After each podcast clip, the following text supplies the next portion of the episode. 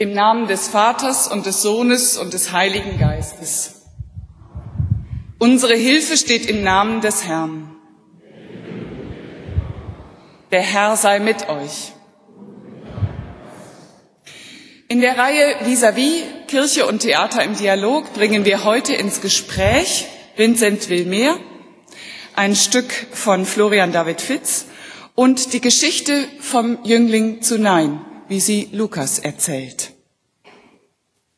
Lasst uns beten mit Worten des achten Psalms. Herr, unser Herrscher, wie herrlich ist dein Name in allen Landen, der du zeigst deine Hoheit am Himmel, aus dem Mund der jungen Kinder und Säuglinge hast du eine Macht zugerichtet, um deiner Feinde willen. Wenn ich sehe die Himmel, deiner Finger Werk, den Mond und die Sterne, die du bereitet hast, was ist der Mensch, dass du seiner gedenkst, und des Menschen Kind, dass du dich seiner annimmst? Du hast ihn wenig niedriger gemacht als Gott. Mit Ehre und Herrlichkeit hast du ihn gekrönt. Wir beten weiter. Gott, du hast uns Vater und Mutter, Geschwister und Großeltern zur Seite gegeben. Hilf uns, achtsam miteinander umzugehen. Dazu schenk uns deinen Geist, heute, morgen und in Ewigkeit. Amen. Einen schönen guten Morgen. Mein Name ist Marie Johansen. Ich habe zusammen mit Dr. Christian Katschmann die Dramaturgie für Vincent Wilmer übernommen und äh, freue mich, dass Sie heute so zahlreich äh, erschienen sind. Bevor ich jetzt einen bevor wir jetzt äh, ein paar Ausstücke, äh, Ausschnitte aus dem Stück Vincent will mehr hören von unseren drei Schauspielern, möchte ich vielleicht für diejenigen, die das Stück noch nicht gesehen haben oder den Film noch nicht kennen, ähm, eine ganz kurze Zusammenfassung des Inhaltes geben. Vincent, gespielt von Robert Oschmann, ist 27 Jahre alt. Er wohnt noch zu Hause und hat keinen Schulabschluss. Nicht, weil er nicht schlau genug ist, sondern weil er das Tourette-Syndrom hat. Ein normales gesellschaftliches Leben ist mit einer ausgeprägten Koprolalie schlichtweg nicht möglich. Eine Koprolalie gehört zu der Gruppe vokaler Ticks, die einen zwanghaften Gebrauch von sozial unannehmbaren und oft obszöner Wörter beschreibt. In Kombination mit multiplen motorischen Ticks, die sich am häufigsten im Gesicht, Nacken- und Schulterbereich zeigen, ergibt das die Symptomatik des Tourette-Syndroms. Die Ticks sind nicht einfach zu unterdrücken. Betroffene beschreiben das Gefühl, wenn ein Tick kommt, ähnlich wie ein Niesen oder ein Schluck auf oder ein Hustenreiz. Man, man ist komplett machtlos. Je länger die Betroffenen mit ihrer Krankheit leben, desto leichter fällt es ihnen aber, das Ausführen der Ticks für einen gewissen Zeitraum zu unterdrücken. Aber das ist nicht besonders einfach und nicht besonders angenehm und führt zu enormen physischen als auch psychischen Beschwerden. Mit diesen Voraussetzungen ist es offensichtlich nicht ganz einfach, weder für die Betroffenen noch für die Mitmenschen, beispielsweise in einem Klassenraum zu sitzen und dem Unterricht zu folgen. Oftmals igeln sich die Betroffenen dann ein, gehen immer seltener zur Schule, verlieren den Kontakt zur Gesellschaft, was wiederum dazu führt, dass man in eine typische Außenseiterrolle gedrängt wird Vincent, der Protagonist in Vincent will mehr, hat sich mit seiner verständnisvollen, aber kranken Mutter zurückgezogen. Als diese dann schließlich stirbt, ist Vincents engste Vertraute plötzlich weg. Der Vater, Robert, angetrieben von, Vin von dem Wunsch nach sozialer Anerkennung, Karriere und auch Macht, sieht keinen anderen Ausweg, als seinen Sohn in eine psychiatrische Klinik abzugeben. In dieser Aktion steckt sicher nicht nur Egoismus, sondern auch eine große Hilflosigkeit, die viele Angehörige von Betroffenen beschreiben. Der Wunsch nach Heilung, der Wille für das Kind nur das Beste zu tun und der Trotz aber dennoch auf das eigene Leben nicht verzichten zu wollen. Das sind sicher die Dinge, die Robert, den Vater von Vincent, umtreiben. In der Klinik angekommen, nach einer kurzen Verabschiedung, also dann bis Weihnachten, ähm, wird Vincent das erste Mal gefragt, was er wirklich will. Die Ärztin, Frau Dr. Rose, ist hin und her gerissen zwischen dem eigenen Helfersyndrom und einer unendlichen Erschöpfung gegenüber der Tragik und der sozialen Tragweite der Krankheiten ihrer Patienten. Sie kann keine Heilung versprechen für Vincent, denn die gibt es nicht, aber eventuelle Besserung. Kurzerhand wird er für ein bisschen Gesellschaft zu Alexander, gespielt von Hartmut Jonas, ins Zimmer verfrachtet. Alexander ist ein Zwangsneurotiker, der nicht besonders glücklich über seinen neuen, unkontrolliert fluchenden Mitbewohner ist.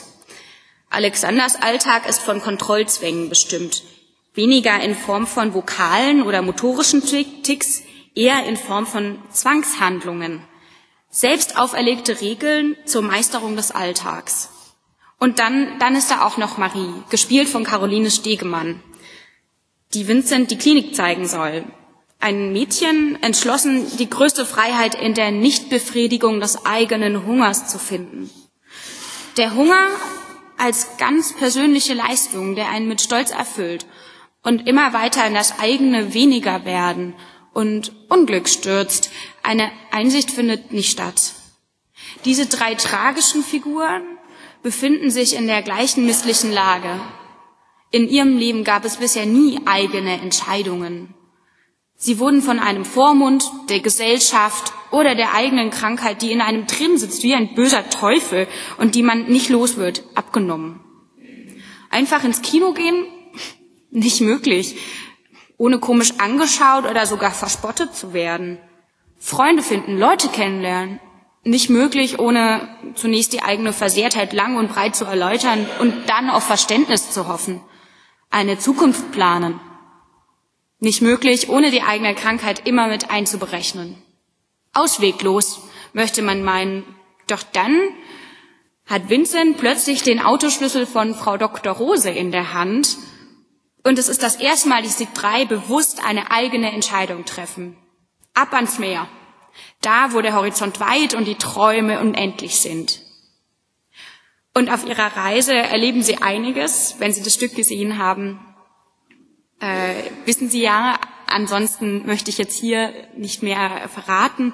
Und auf ihrer Reise äh, beschließen die drei, Pause auf einem Parkplatz zu machen, an einem Bergpass, über ihnen der klare Sternenhimmel. Marie raucht einen Joint und die anderen beiden sitzen und gucken sich die Sterne an und reden über die Zukunft. Wir hören das Evangelium für den heutigen Sonntag. Es steht bei Lukas im siebten Kapitel. Und ich bitte Sie dazu aufzustehen. Jesus ging in eine Stadt mit Namen Nein, und seine Jünger gingen mit ihm und eine große Menge. Als er aber nahe an, den Stadt, an dem Stadttor kam, siehe, da trug man einen Toten heraus, der der einzigste Sohn seiner Mutter war, und sie war eine Witwe und eine große Menge aus der Stadt ging mit ihr. Und als sie der Herr sah, jammerte sie ihn, und er sprach zu ihr, Weine nicht. Und trat hinzu und berührte den Sarg, und die Träger blieben stehen. Und er sprach, Jüngling, ich sage dir, steh auf. Und der Tote richtete sich auf und fing an zu reden. Und Jesus gab ihn seiner Mutter. Und Furcht ergriff sie alle, und sie priesen Gott und sprachen, es ist ein großer Prophet unter uns aufgestanden, und Gott hat sein Volk besucht. Und diese Kunde von ihm erscholl in ganz Judäa und im ganzen umliegenden Land.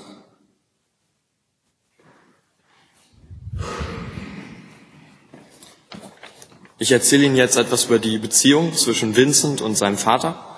Ähm, ja, ich fange mal vorne an. Als Vincent kleiner war, war sein Vater noch sehr stolz auf ihn. Vincent hat. Okay. Ist so besser? Okay. Ähm, als Vincent noch kleiner war, war sein Vater sehr stolz auf ihn. Ähm, Vincent hat Fußball gespielt, hat sich so ein bisschen den Lehrern widersetzt und sein Vater hat gesagt, ja, der ist engagiert, der Junge hat seinen eigenen Kopf und äh, ja, war sehr stolz auf seinen Sohn. Und äh, als dann Vincent seine Ticks bekam und das Tourette diagnostiziert wurde, wurde sein Vater dadurch sehr enttäuscht. Also nicht nur von der Situation im Allgemeinen, sondern irgendwie auch von Vincent. Konnte sich wahrscheinlich auch gar nicht selbst so richtig erklären. Und äh, als Reaktion darauf hat er sich dann aus dem Familienleben sehr zurückgezogen. Äh, Vincents Mutter hat darauf sehr anders reagiert und hat sich, wie vorhin auch schon gesagt wurde, mit Vincent mehr oder weniger versteckt und ist auch dem Alkohol verfallen und hat sich dann letztlich zu Tode getrunken. Und äh, als Ausgangspunkt des Stückes ist dann halt, dass der Vater sich erstmal um Vincent kümmern muss. Und der große Konflikt zwischen den beiden ist, äh, der Vater wirft Vincent vor, dass äh, Vincent nichts gemacht hat, als die Mutter sich zu Tode gesoffen hat. Und Vincent macht seinen Vater dafür verantwortlich, weil er halt nie da war. Und hat die Mutter und ihn völlig alleine gelassen. Und der Vater als Politiker ist völlig überfordert wieder mit der Situation und äh, die Familie muss perfekt sein und er schickt Vincent ins Heim, weil er einfach mit der Situation noch gar nicht klarkommt. Und an Weihnachten kommst du nach Hause, Vincent, sagt er ihm noch und redet sich damit so ein bisschen selbst ins Gewissen. So, ich mache ja eigentlich was Gutes, ich schicke ihn ins Heim. An Weihnachten kommt er wieder nach Hause. Und äh, der Vater nimmt Vincent noch gar nicht so richtig für voll. Er kennt das Tourette gar nicht richtig an. Reiß dich doch mal zusammen, Vincent. So was, was er sagt. Also, was ja eigentlich gar nicht wirklich geht. Das ist ja eine Krankheit. Und später äh, verändert sich dann das Ganze. Ähm, je näher Vincent Italien kommt, desto mehr merkt sein Vater wieder, äh, dass Vincent ja trotzdem noch eine Person sozusagen hinter seinem Tourette ist. Ähm, es gibt so eine Szene, da sagt er, Vincent hat uns ganz schön verarscht. Und da schwingt so anerkennend mit. Er ist wieder sozusagen, wie damals, als Vincent sich seinen Lehrern widersetzt hat, Vincent hat uns ganz schön verarscht. Er kennt ihn jetzt mehr an. Und äh, dass Vincent nach Italien fährt, ähm, brauchen die beiden auch so ein bisschen. Vincent beweist seinem Vater, dass er zielstrebig ist, seinen eigenen Kopf hat und Vincent braucht das auch so ein bisschen für sein Ego. Der Vater sagt ja, du schaffst das eh nicht. Und Vincent schafft es und kann so für sich selbst beweisen, dass er was schaffen kann und auch in der echten Welt klarkommen kann. Und äh, später sozusagen schaffen sie es, dass der Vater Vincent mehr und mehr anerkennt. Und äh, als sie dann in Italien ankommen, ist sozusagen die Reise der Mutter abgeschlossen und sie steht nicht mehr zwischen den beiden und blockiert nicht mehr ihre Beziehung. Ich versuche eine Linie zu ziehen zwischen Vincent und dem Jüngling zu Nein. Söhne und ihre Mütter, das ist eine besondere Geschichte. Wenn ich groß bin, dann heirate ich dich, sagen Söhne zu ihren Müttern und ich glaube auch manchmal Töchter zu ihren Vätern. Erwachsene lächeln darüber, aber Kinder meinen das sehr ernst mit ihrer Hingabe. Und so sehr die Erwachsenen lächeln, so wenig kann das Lächeln doch darüber hinwegtäuschen, dass durchaus es Mütter gibt, die ihre Söhne als Partner, Ersatz ansehen und Väter, die in ihren Töchtern die Partnerinnen sehen. Der namenlose Sohn der namenlosen Mutter aus dem Dorf Nein am Fuß des Hermon ist der einzige Sohn und er ist ihr ein und alles, nachdem ihr Mann gestorben ist. Ich hab doch nur dich. Das könnte sie zu ihm gesagt haben, so wie die namenlose Mutter es zu Vincent gesagt haben könnte. Ich hab doch nur dich. Robert, ihr Mann, arbeitet von früh bis spät und erst recht stürzt er sich in die Arbeit, nachdem er von seinem Sohn enttäuscht wurde. Der vielversprechende Fußballer, der gute Junge, den man überall hin mitnehmen konnte, entwickelt plötzlich einen hässlichen Tick und man ihn, kann ihn nirgends mehr hin mitnehmen, ohne sich zu blamieren. Der Stolz des Vaters. Er hatte als erster im Freundeskreis einen Sohn, zerplatzt wie eine Seifenblase. Und der Vater zieht sich aus der Familie zurück. Der Mutter bleibt nur der Sohn, dem Sohn bleibt nur die Mutter. Wir haben doch nur uns. Aber natürlich kann Vincent der Mutter den Ehemann nicht ersetzen. Und so schüttet sie das Loch, das bleibt, mit Alkohol zu. Und der Junge hat immer mehr das Gefühl, nicht zu genügen, weder dem Vater noch der Mutter. Ähnlich der junge Mann aus Nein. Wenn die Mutter traurig war wegen des Todes des Vaters, wird er gesagt oder gedacht haben, sei doch nicht traurig, du hast doch mich, ich bin doch da. Und er wird sich permanent überfordert haben mit dem Anspruch, das Glück seiner Mutter sein zu müssen. Er wird sich ungemein wichtig und toll vorgekommen sein, natürlich. Aber eins durfte er nicht. Kind, ungebunden, unvernünftig, waghalsig, frei sein. So wie Vincent nicht er selbst sein durfte. Nur wegen dir hat sie sich totgesoffen und sich und seinen Tick doch zugleich nicht ändern konnte. War da auch Schuldgefühl, die Vincent zwei Tage am Bett seiner toten Mutter sitzen ließen? Wie sehr haben sie ihn gelähmt, der Vater mit seiner Enttäuschung, die Mutter mit ihrer Überbeanspruchung, die sogar noch über ihren Tod hinausgeht. Ich muss sie ans Meer bringen, denkt Vincent. Da wollte sie hin, und ihr Mann, der hat es ja nicht fertiggebracht. Vincents Mutter stirbt. Zum Glück für Vincent, muss man schon sagen, denn sonst wäre er nie von ihr losgekommen. Der junge Mann aus Nein stirbt. Es gibt für ihn keine andere Möglichkeit, sich aus dieser Umklammerung seiner Mutter, er war Ehemann, Ersatz, Freund, Ernährer, zu befreien. Jesus, der den Trauerzug begegnet, richtet als erstes das Wort an die Mutter. Weine nicht. Ich übernehme jetzt die Sorge für den Jungen, heißt das. Mir geht es wie dir um den Jungen, heißt das. Aber er kann nur leben, wenn er lernt, für sich selber zu leben. Und auch für dich kann er nur da sein, wenn er auch ein Eigenleben hat, sonst erdrückst du ihn mit deiner Traurigkeit. Das und noch viel mehr steckt in den Worten Jesu. In diesem Augenblick tritt Jesus an die Seite der Witwe, an die Stelle des Ehemanns. Er übernimmt Verantwortung und tröstet die Frau in ihrem Unglück. Und damit entlastet er den Sohn. Jesus berührt den Sarg. Das heißt, er rührt an all das, woran bisher nicht gerührt werden durfte.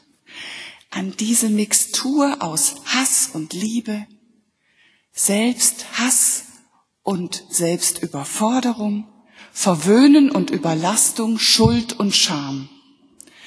Der ganze giftige Cocktail wird offengelegt und der Sohn spürt, so wie es war, braucht und soll es nicht weitergehen.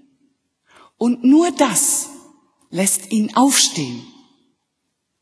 Er sieht eine Perspektive, er selbst sein zu können, ohne die Mutter im Stich zu lassen. Jesus gibt den jungen Mann seiner Mutter zurück. Das ist wirklich ein Kunststück. Denn es gilt ja nicht in die alten Muster zurückzufallen. Vielleicht ist ein Hinweis, dass das nicht passiert, dieser kleine Satz. Und er, gemeint ist der junge Mann, fing an zu reden. Er ist mündig geworden, der junge Mann. Er drückt sich aus. Auch gegen seiner Mutter, gegenüber seiner Mutter sagt er, was er will. Er artikuliert sich selbst. Rettung gibt es nur durch das tiefe Tal der Trennung, des Rührens an Tabus und des Sprechenlernens hindurch, anstelle jeglicher Bevormundung. Und ich glaube, man braucht Außenstehende hier in dieser Geschichte des Jesus, die diesen Prozess begleiten und gut werden lassen. In diesem Sinn ist der Tod der Mutter für Vincent ein glücklicher Umstand. Ebenso die Abschiebung ins Heim durch den Vater. Sonst wäre er ihrem erdrückenden Einfluss nie entkommen. Im Verein mit Alexander und Marie macht sich Vincent selbstständig. Er imponiert seinem Vater, indem er ihn verarscht, sprich ihm die Schlüssel für sein Auto klaut.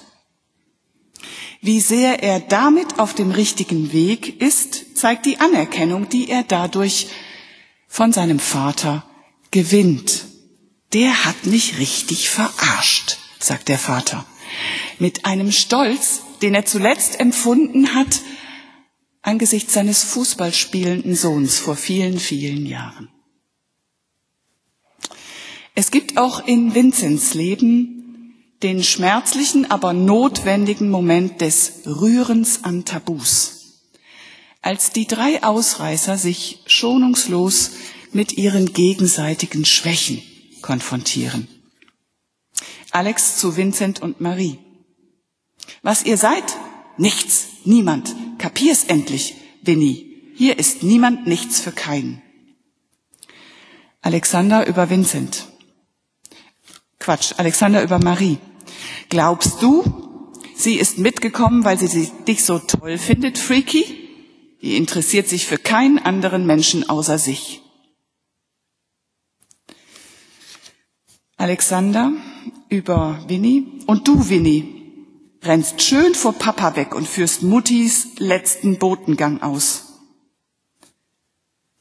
Vincent über Alexander. Hängst dich an so jämmerliche Figuren wie uns, um wenigstens einmal ein bisschen Leben abzukriegen. Dich, Alex, dich gibt's eigentlich gar nicht. Marie zu Vincent, wie dein Vater. Und Vincent in Selbsterkenntnis, oh Gott. Das ist so ein Moment, da wird keiner geschont. Aber wie nach einem Gewitter ist danach die Luft rein. Vincent fühlt sich nicht länger verantwortlich für Marie und weigert sich, denselben Fehler, nämlich jemand beim Selbstmord zu unterstützen, noch einmal zu machen. Alexander sieht völlig derangiert aus. Der hat nämlich vorher noch einen Faustschlag von Winfried gekriegt, Winnie, Vincent gekriegt. Aber er fühlt sich zum ersten Mal richtig lebendig, anstatt immer keimfrei, sauber und leblos. Einzig Marie ist nicht krank und bleibt daher ernsthaft krank. Mit Alexander weggehen, das heißt seine eigenen Wege gehen, lässt Vincent dann die Tatsache, dass sein, dass sein Vater wieder die Rolle des Ehemanns einnimmt. Er übernimmt Verantwortung für die Mutter. Gib sie mir, fordert er Vincent auf, ihm die Tabakdose mit der Asche seiner Mutter zu übergeben. Ich weiß, wo sie hin will. Ich bring sie hin. Da ist Vincent endgültig ins Leben entlassen. Vincent steht auf.